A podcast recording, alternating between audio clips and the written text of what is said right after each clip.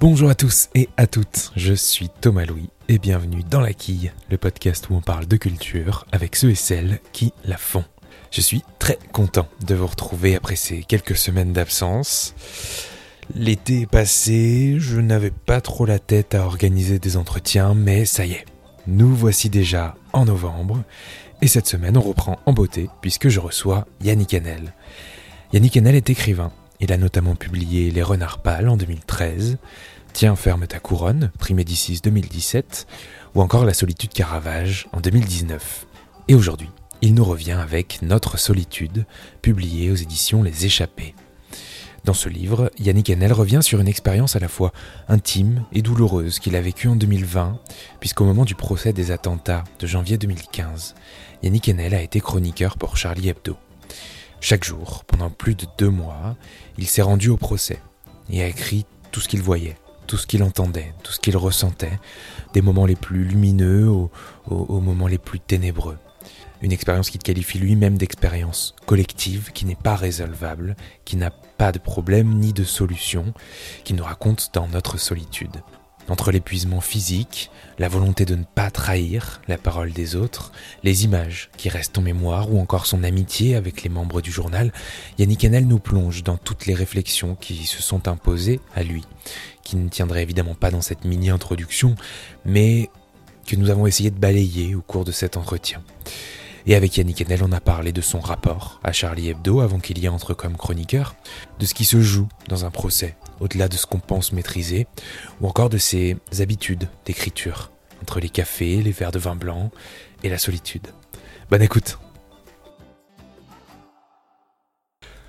Bonjour Yannick Enel. Bonjour. Si nous sommes ensemble aujourd'hui, c'est entre autres pour parler de, de ce dernier livre, Notre solitude, que vous publiez quelques mois après la BD euh, janvier 2015 Le procès que vous avez conçu avec le dessinateur François Bouc. Et il y a hum, une question qui s'est posée à moi, disons, lorsque j'ai reçu ce livre. C'est la raison du, la question du pourquoi. Pourquoi, euh, Yannick Enel, est-ce que vous avez décidé de poursuivre votre, hum, votre travail, votre réflexion sur, le, sur ce temps long et solitaire que représente euh, un livre? Pourquoi est-ce que la BD, doublée des chroniques que vous teniez quotidiennement dans Charlie Hebdo, ne suffisait pas à parler de cette expérience, de ce procès, finalement? Ben, Ça n'a pas suffi parce que j'ai continué d'une part à être euh, hanté par le procès une fois que celui-ci euh, a été terminé. Ça a été très difficile pour moi d'en terminer, d'en finir avec ça. Et d'autre part, euh, par réflexe, si je puis dire, parce que moi je suis pas du tout un chroniqueur, je suis pas du tout un journaliste. Donc j'ai fait le chroniqueur pendant trois mois, dans l'urgence, chaque nuit, à écrire des textes assez longs, enfin, mais qui étaient publiés à l'instant même où je les finissais. Euh, je me suis retrouvé à, continuer à écrire chez moi sur le procès. Et, euh, euh, et c'était pas tellement pour, pour régler, euh, pour en finir avec un cauchemar, disons, mais c'était vraiment le, le, le, temps pour comprendre, comme dit Freud. Enfin, euh, l'idée que là, je pouvais peut-être m'y mettre d'une autre manière. Et en, et en, j'avais pris quelques notes au fond. C'était pas, pas un journal intime, mais, mais j'avais pris des notes qui, qui sur comment je vivais tout ça, enfin des anecdotes même. Et je me souviens que dans la, la, la voiture des, des, policiers, puisque j'étais, tout comme le dessinateur Book, on était euh, assez vite sous protection policière ouais. à cause des attentats pendant le procès. Pendant le procès ouais. bah, derrière, comme ça, je m'amusais à noter des, des phrases que j'entendais à la radio, des phrases des policiers aussi, nos conversations, enfin sur tout ça. Et euh, je me suis dit que j'allais commencer à à raconter un peu euh, une sorte de making-of, si je puis dire, de, de, de, ce procès, enfin de comment j'avais écrit les chroniques. Oui, il y a eu cet enjeu de le rendre public, précisément. Ouais. Alors vous êtes entré à Charlie juste après les attentats. Qu'est-ce que, euh, qu'est-ce que ce journal représentait pour vous? Pas grand-chose, je crois. Pas grand-chose, oui. Je, je, je, je, vois que vous aviez lu sur mes lèvres. J'allais dire pas grand-chose, et, et c'est pas du tout méprisant, c'est que c'était pas du tout ma culture. Euh, alors on s'est rejoint sur un point, je dirais un peu anarchiste. Enfin moi c'est, mais je veux, moi je venais plutôt, c'est un anarchisme qui vient du punk, je dirais, mais euh, mais euh, et d'une certaine littérature. Mais je lisais pas Charlie, voilà tout simplement. En revanche, deux, deux trois semaines après les, les, attentats, quand vous recevez un coup de fil et qu'on vous dit est-ce que vous voulez écrire pour Charlie, en janvier 2015, février 2015. Moi, ça me semble être la chose à faire. Enfin. Oui, vous dites page 57, très exactement. Pourquoi donc acceptais-je, donc sous-entendu de, de, faire ces chroniques, étais-je fou, téméraire, inconscient? Pas du tout. Je connaissais mal Charlie. Je n'avais pas pris part à la grand-messe nationale, pardon. Mais voilà, il me semblait que c'était la chose à faire, pas seulement annoncer je suis Charlie, mais y écrire. Donc est-ce que vous avez fini par comprendre pourquoi vous êtes lancé en fait dans cette expérience? Pas vraiment. Enfin, ça m'a pris des années. J'ai compris euh, presque six ans plus tard, quand je me suis retrouvé au procès, ou plutôt quand RIS, un peu avant le procès, le directeur RIS, mm. m'a proposé de, devenir le chroniqueur, d'aller en immersion, comme, comme il me l'a dit, pendant trois mois.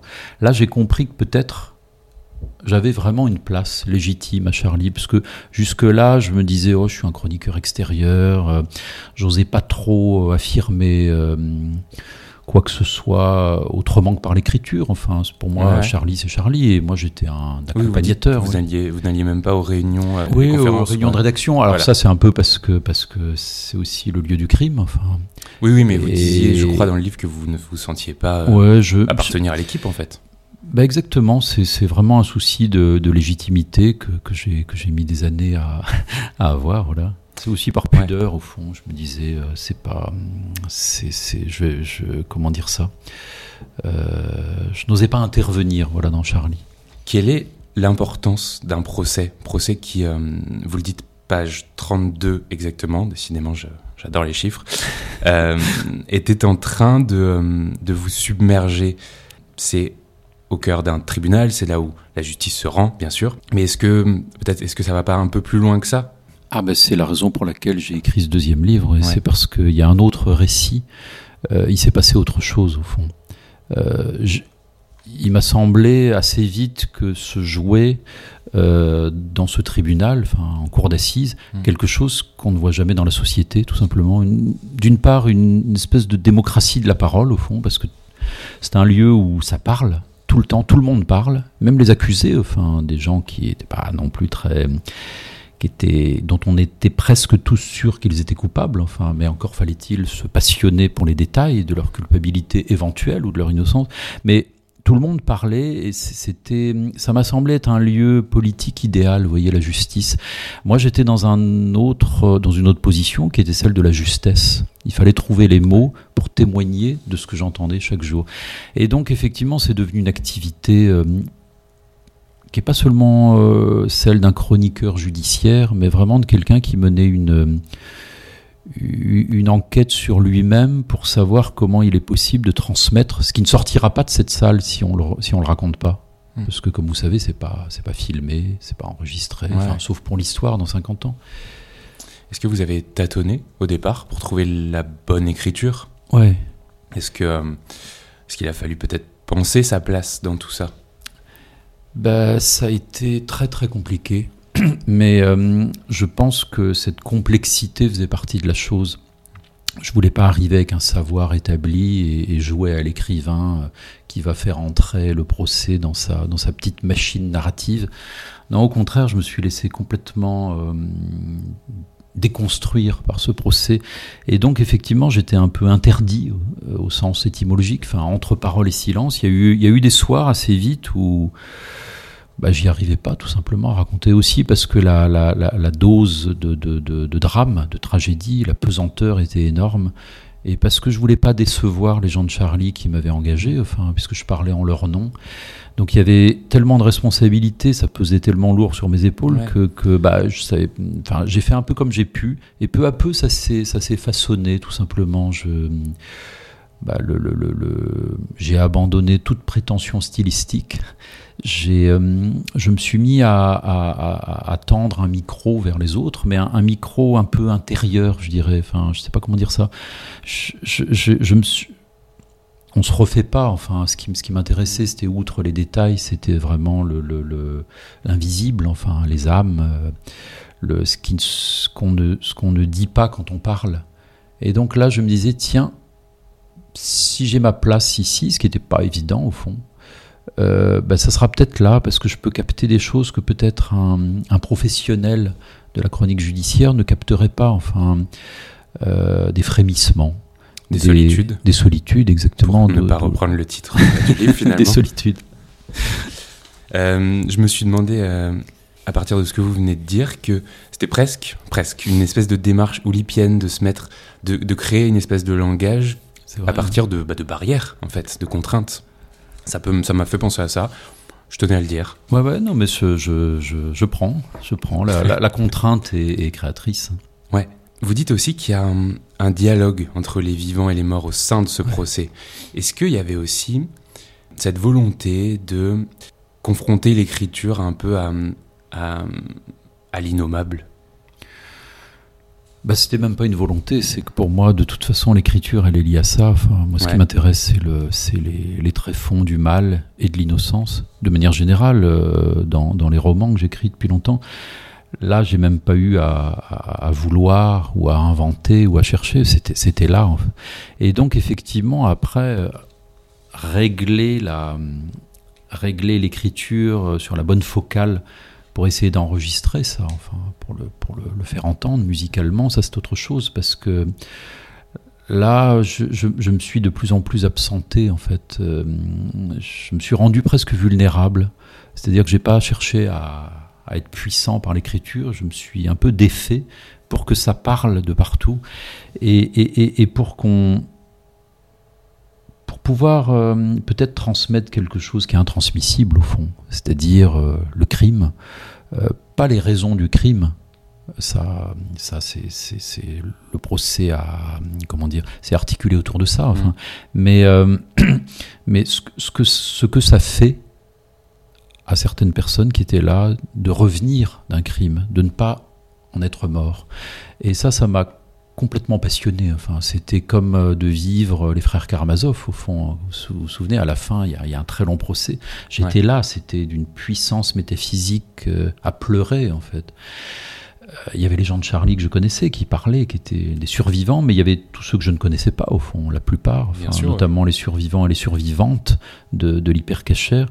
Et la, la, moindre parole, enfin, je me disais, il faut pas perdre tout ça. J'avais envie d'écrire 15 pages par jour. Enfin, parce que précisément, c'est ce que vous dites. Enfin, on était là dans un innommable qui ne cessait de se dire. Ouais. Donc ça, c'était assez fou comme expérience. Et pour ça, il faut savoir écouter, parce que chaque mot porte quelque chose. On se doute. Est-ce que ça a changé votre rapport à l'écoute, vous? Absolument. Ça a changé beaucoup de choses, dont mon rapport à l'écoute. Alors j'ai l'impression, euh, je me prévaux pas de ça, mais de, de je pense que euh, je, je, me sens, euh, comment dire, beaucoup plus. Euh, ah, J'allais pas dire humain, c'est tellement débile de dire ça, humain. Je crois qu'on comprend un peu en tout oui, cas. Oui, le... mais euh, je me sens beaucoup plus. Euh, j'espère que je la ramène moins, voilà. Je me dis que ça m'a.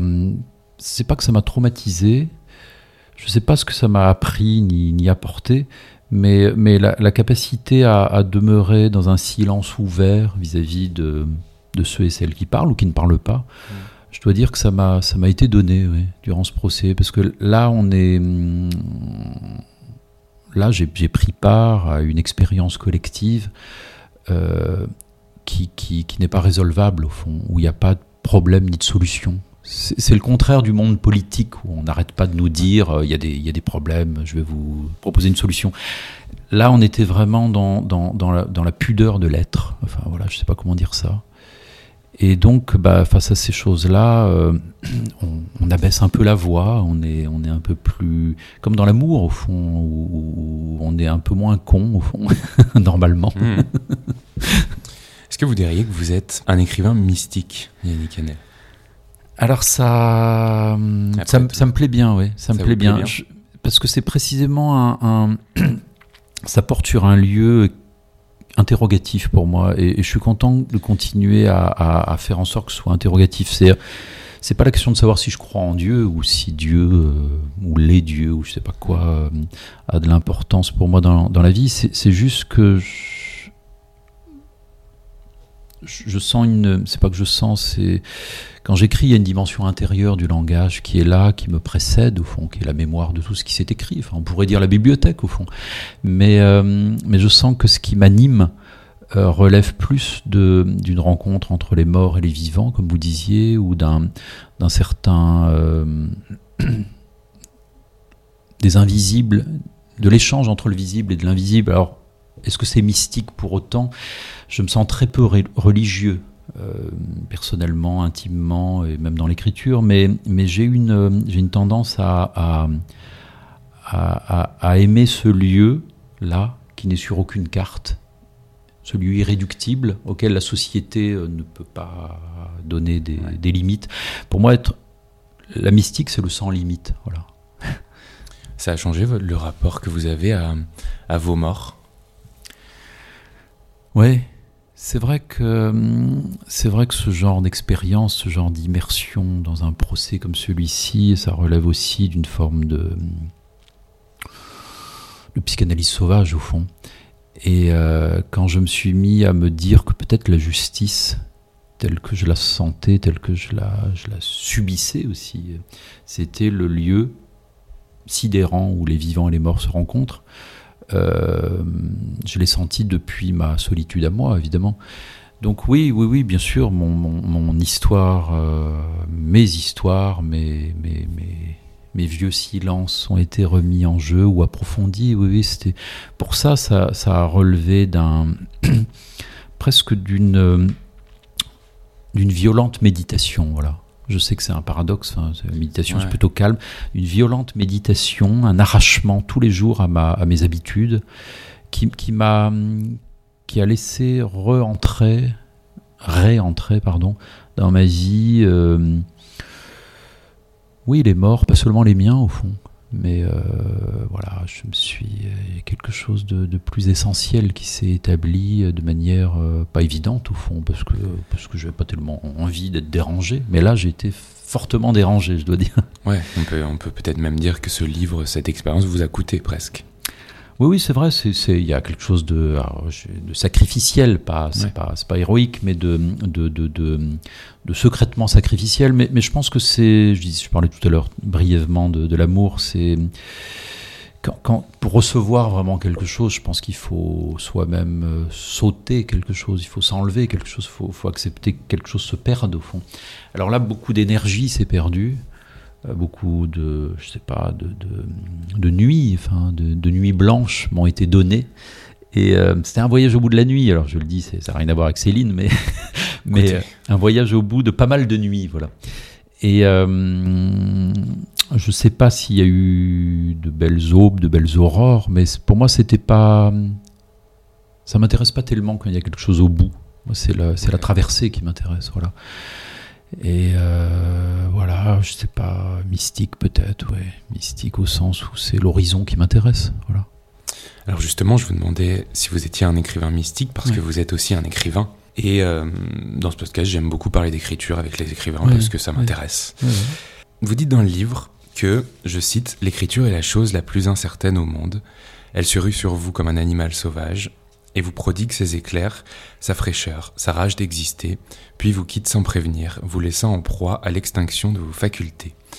Est-ce que ce, ce, procès, cette expérience, pour élargir un peu le propos, a changé l'écrivain que vous êtes, Yannick oui, parce que hum, je dois dire que bon, depuis 25 ans, euh, j'ai écrit pas mal de livres, mais surtout j'écris tout le temps. Enfin, je me suis débarrassé dans ma vie, euh, grâce à l'écriture, grâce à la littérature, de beaucoup de choses, et notamment euh, l'idée d'aller travailler le matin dans un bureau, dans un collège en l'occurrence, euh, ou un lycée à l'époque. Je fais plus que ça. Donc la littérature ou l'écriture est devenue comme une matière palpable dans ma vie. Enfin, c'est c'est à la fois du travail et c'est l'air que je respire. Donc, et il se trouve que hum, j'en ai conçu au fur et à mesure presque un, un, culte au fond de la, de la page à écrire et encore une page et encore un livre. De la besogne? La besogne, voilà, au sens bataillien du terme. Enfin, euh, la besogne n'est jamais basse au fond, mais c'est j'aime ça. Enfin, un côté un peu bûcheron. Enfin, et là, quelque chose de l'ordre de la dépossession essentielle m'est tombé dessus, m'est revenu. Enfin, le fait que c'est la difficulté, le, vrai sujet.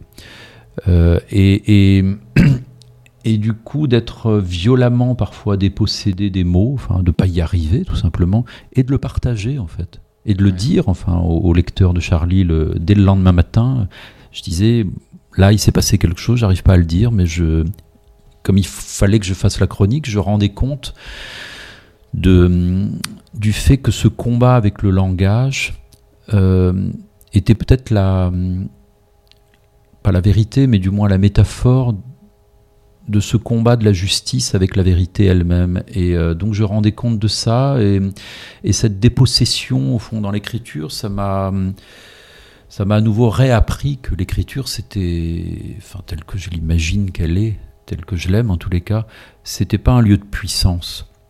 C'est pas un lieu d'impuissance non plus, mais c'est un lieu où la fragilité euh, déploie euh, une forme de souveraineté tranquille, la souveraineté des nuances au fond. Mm. Et donc ce forçage auquel je m'étais habitué aussi par par désir d'écrire encore beaucoup plus ben, Effectivement, euh, grâce à cette expérience et à ce livre, Notre solitude, qui porte sur ça, sur la vulnérabilité, j'en suis un peu revenu. Je pense que hum, l'écriture, c'est aussi quelque chose qui a à voir avec une forme de douceur, au fond. Et c'est tout le contraire de l'intention. Enfin, ça a à voir pour moi, en tous les cas, avec une disponibilité à ce qui peut se dire, mais à ce qui ne peut pas se dire aussi. Enfin, une sorte d'accueil, au fond. Alors, dans une chronique du 6 octobre pour Charlie Hebdo, vous dites J'écris à nouveau dans les cafés. Ça me manquait, tôt le matin, se glisser dans une sur une banquette, sortir son cahier, savourer le bruit du percolateur, des tasses et des cuillères, contempler les visages du lundi, les visages du mardi, les visages du jeudi, ils sont tous différents, glaner des bouts de conversation, puis mettre ses écouteurs et plonger dans l'écriture pendant deux ou trois heures en écoutant Nick Cave, PJ Harvey God, ou Godspeed You. Black Emperor, c'est une joie. Tout ça pour vous poser une question simple. Est-ce que vous avez des habitudes d'écriture? Ben oui, pendant longtemps, justement, j'allais dans, dans, des cafés, là, euh, dans le 20e euh, arrondissement à Paris, et puis tous les matins. Donc, l'idée, c'était ça, hein, de, 8h du matin jusqu'à midi, vous savez, ce moment où on vous expulse du café, parce que c'est le moment de napper, comme je, on dit, mettre les nappes. Je vois. et euh, après, j'irai dans Paris, j'irai pas de manière pathétique, hein, je me promenais. Mais pourquoi pas, écoutez. Mais tout est bien. J'aime bien l'errance, la flânerie qui va avec l'écriture, ou plutôt l'écriture qui va avec la flânerie. Maintenant, euh, pendant longtemps, euh, j'ai adoré écrire la nuit, quand j'étais plus jeune, disons. Et le procès et les trois mois d'écriture non-stop de 4 heures du matin à 7 hmm. heures m'ont un peu... Euh, bon c'était c'était quand même du c'était quand même du karaté aussi euh, du karaté métaphysique là je dois dire euh, il y avait une pression énorme donc maintenant je prends mon temps donc le matin si j'ai pas envie j'écris pas euh, mais j'écris tous les jours oui et mais sans habitude enfin comme vous le savez l'écriture ça désamorce complètement les habitudes enfin ça vient parfois dans le métro. Moi, j'ai toujours, euh, j'écris à la main, donc j'ai des petits carnets, j'ai tout ça. Potentiellement une habitude désormais d'écrire à la main. Certes, c'est vrai. Euh, alors, j'avais également l'impression, parce que j'ai parcouru euh, vos, disons, dernières chroniques de Charlie Hebdo, mhm. j'avais cette impression, mais enfin, est-ce seulement une impression, que boire a une certaine importance dans votre pratique de l'écriture. J'entends boire, boire de l'alcool. Oui, bien sûr. Bien sûr, j'ai même écrit un, livre là-dessus qui s'appelle Tiens, ferme ta couronne, qui est un roman euh, sur les libations. Mm. Et c'est un peu sur le mythe dérisoire, enfin, glorieux et pitoyable, enfin, de, de, de, de, cette manière de, de l'intempérance, voilà, de s'imbiber. L'alcool, euh, ouais, ben, j'aime boire. Du coup, je, raconte ça dans, les chroniques. C'est aussi une traversée de la nuit. Pendant le procès, c'est vrai que hum, j'ai pas mal bu et, je racontais ça au lecteur pour rire et puis aussi pour. Euh, bah, parce que c'était nécessaire. Je buvais beaucoup de vin blanc le soir euh, pour, pour, pour que ça me tape sur la tête. Pour que c'était pas pour oublier la journée, parce que je devais faire un effort de mémoire en écrivant, mais c'était pour m'aider tout simplement.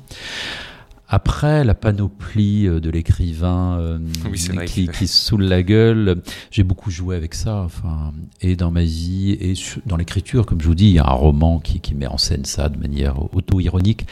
Mais, euh, mais je crois quand même, malgré tout, malgré l'ironie, qu'il y a une vérité là-dedans. Moi, je, j'ai tendance à sacraliser euh, l'écriture elle-même, surtout celle des autres, hein, celle de Proust, de Kafka, enfin, de Beckett, de Bataille, enfin, de, de, Duras aussi beaucoup, qui elle-même euh, a cessé de n'était pas la dernière d'alcooliser son rapport à l'absence de Dieu, comme elle disait. N'était pas la dernière, voilà, peut-être même la première, la plus grande, enfin, à la fois écrivaine et alcoolique. Et donc, euh, je, je, pense qu'il y a un rapport. Je pense qu'il y a un rapport qui est pas seulement de, de, de, noyer son éventuel chagrin, mais de préparer la route, vous voyez, comme dans le sacré, en fait, euh, de de préparer le, le, le, chemin sacré par des libations en fait. Alors moi j'écris pas quand, quand j'ai trop bu hein, parce que là c'est le naufrage total. mais, euh, mais pour supporter ce qu'on doit pour supporter ce que je dois supporter euh, pour aller mettre l'écriture là où je veux la mettre, là où je veux la porter jusqu'au bout de cette nuit, de cette innommable, parce que c'est ça qui m'intéresse, cette exigence-là. Alors c'est vrai que hum, c'est vrai que ça me rend pas la vie tranquille et que que l'alcool, à la fois de manière festive, mais aussi pour euh, pour en finir avec cet intolérable là que, que parfois l'écriture découvre, c'est vrai que j'en ai usage, voilà. Et, j'aime bien en parler parce que parce que parce que c'est pas du tout un tabou pour moi. Puis je m'en fous du regard des autres là-dessus. Euh, mais parce que c'est une euh, cette imprégnation là. Euh, encore une fois, elle a à voir avec une vérité. Enfin, ça, ça me donne quelque chose. Si ça me donnait rien, l'alcool, si ça m'abrutissait seulement, j'aurais cessé ça depuis bien longtemps. Ça, ça, ça me, ça m'allume. Enfin, ça m'allume vraiment. Mmh. Il y a des feux dans la nuit, des feux intérieurs que je n'aurais jamais euh, dont je n'aurais jamais pressenti l'existence si je m'étais pas mis dans des états euh, propitiatoires. Voilà. Disons ça. euh, Est-ce que vous travaillez sur un prochain livre là? Absolument, oui, oui. Est-ce qu'on peut se dire qu'il est imprégné de tout ce qu'on vient de se dire, de tout ce que vous avez vécu de... Ah oui, oui, parce que vous le savez, euh, vous écrivez, enfin, au fond, au moment où on écrit, très secrètement, même si ça n'est pas dirigé vers le lecteur, euh, il y a l'état dans lequel on est euh, quand on écrit qui est, qui est en filigrane. J'aime énormément ça. J'aime repérer ce filigrane euh, mm. qui parfois est insignifiant chez, chez beaucoup d'écrivains. Mais c'est une autre histoire à l'intérieur de l'histoire. Enfin. Et euh, donc effectivement, euh, le, le, roman que j'écris, que j'avais mis entre parenthèses le temps de ce procès, ouais. je m'y remets et il est complètement décalé en fait. Il c'est très difficile de m'y remettre parce que les 150 pages que j'avais écrites avant sont plus du tout. Je dis pas qu'elles sont pas valables, mais j'ai dû inventer un tournant dans ce livre, un tournant narratif, pour justifier ce changement. Ouais.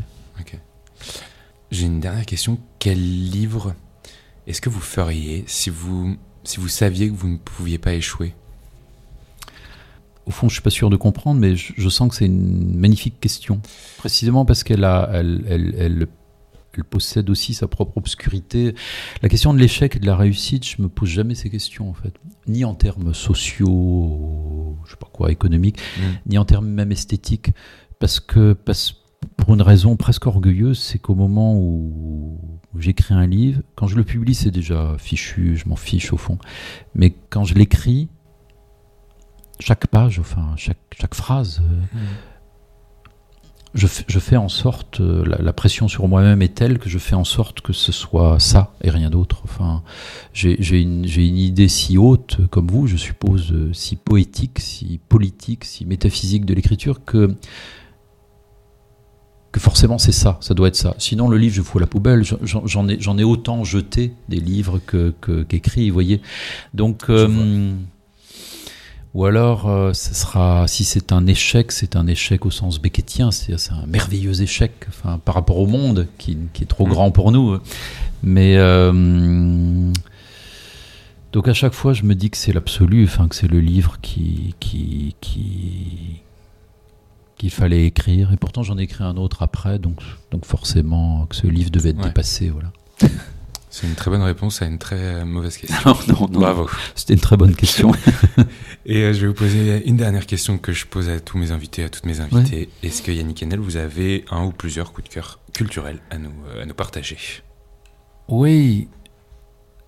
Alors, puisqu'on parle de littérature, il y, y, a un livre que je viens juste de finir de Valentin Ray. Ça s'appelle Une sorcellerie. Ça vient, de, je crois que ça vient de, de paraître, enfin, il y a quelques semaines, disons, okay. chez Gallimard. Ouais. Et c'est un livre très complètement fou qui m'a passionné, un livre assez court, parce que le, narrateur, euh, lors d'une sieste, a une extase, et, euh, et en se réveillant, ça se passe aujourd'hui, enfin de nos jours, en se réveillant, il se met dans la tête, enfin il se rend compte qu'il est dans la tête d'un de ces PDG des, des, des, des grandes chaînes, euh, des, des grandes multinationales euh, qui, qui, qui semblent structurer aujourd'hui le, le monde, euh, depuis la Silicon Valley jusque, jusque Ouais. l'Asie du Sud. Et, euh, et ça l'amuse au début, et il se rend compte qu'en fait, tous ces patrons se rencontrent euh, de manière satanique. Donc c'est une hypothèse sur l'idée que le diable, Satan, enfin le démoniaque, est en train de s'incarner à travers une nervure du capitalisme chez ces grands patrons-là qui font des messes noires en fait. Nous on croit que nous autres mortels, enfin qui n'avons pas accès à leur tête, euh, nous autres lecteurs, enfin, nous, nous, nous imaginons qu'ils font euh, des, des, des, des réunions pour euh, sauver l'humanité et nous raconte ce livre, en fait, Ouais. il s'agit de, de renforcer la destruction. Voilà, donc c'est un livre très euh, presque drôle, enfin assez, assez dément lui aussi, Euh, un livre de sorcellerie blanche qui nous révèle que le monde est en proie à la sorcellerie noire. Ok, une sorcellerie de Valentin. Alors, Ray, Retz, Ré, je pense qu'on dirait, R-E-T-Z ouais. en tout Ouais. cas. Effectivement, c'est sorti en octobre Ah bah voilà. chez Gallimard. Très bien. Merci beaucoup, Yannick Henel. Merci à vous. Et bien voilà, la quille, c'est terminé pour cette semaine. Si l'entretien avec Yannick Henel vous a plu, n'hésitez pas à vous abonner au podcast, à mettre 5 étoiles si vous écoutez sur Apple Podcast par exemple, ça me, ça me fait toujours plaisir. Et en attendant, on se retrouve la semaine prochaine avec un nouvel invité ou une nouvelle invitée pour parler de culture. Merci beaucoup pour votre écoute et à la semaine prochaine.